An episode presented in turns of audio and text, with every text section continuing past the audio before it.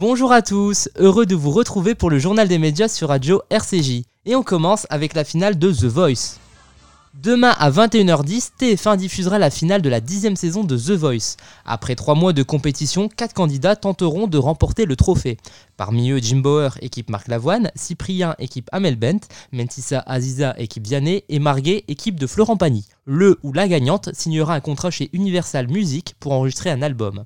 Les finalistes chanteront en solo puis en duo avec plusieurs artistes. Luan, Calogero, Grand Corps Malade et London Grammar partageront un duo avec les talents. Nouveauté pour cette finale, après la prestation des quatre finalistes, le public votera pour garder deux candidats. Les deux finalistes restants interpréteront un titre de leur propre composition afin de confronter leur univers musical au public qui décidera ensuite par vote le vainqueur de cette dixième saison. Après la musique, le théâtre. Et c'est une mauvaise nouvelle pour les passionnés de théâtre. La cérémonie des Molières n'aura pas lieu cette année en raison de la crise sanitaire. C'est ce qu'a confirmé mardi France Télévisions, diffuseur de la cérémonie. Mais le groupe mettra le théâtre à l'honneur en diffusant plusieurs pièces dans la semaine du 31 mai au 4 juin. Parmi les pièces proposées, on peut citer par exemple 7 ans de réflexion, Papy fait de la résistance ou encore Les Chatouilles ou La danse de la colère. Les pièces sont à retrouver sur la plateforme et les différentes chaînes du groupe France Télévisions. Les Molières auront bien lieu en 2022 où les 400 ans de la naissance de Molière seront célébrés, a indiqué Michel Field, directeur culture et spectacle vivant de France Télévisions. Arte va diffuser un documentaire sur l'homothérapie. Mardi à 20h50, la chaîne proposera Homothérapie conversion forcée.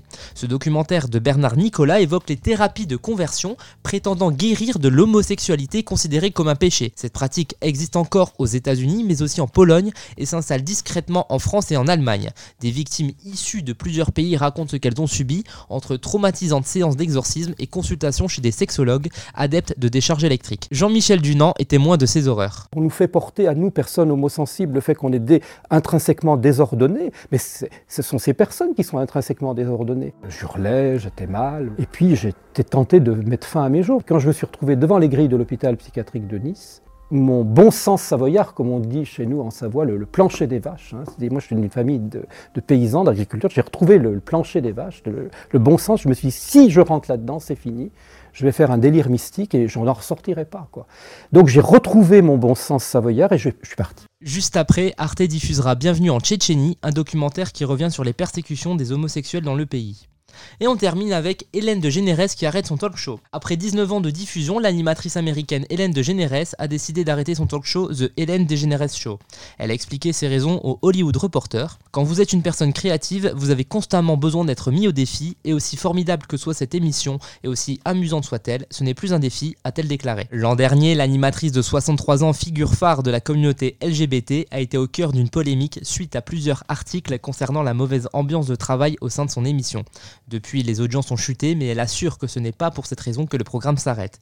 La dernière émission d'Hélène de Généresse devrait diffuser au printemps 2022. Merci de nous avoir écoutés et à très bientôt pour une nouvelle chronique média sur Radio RCJ.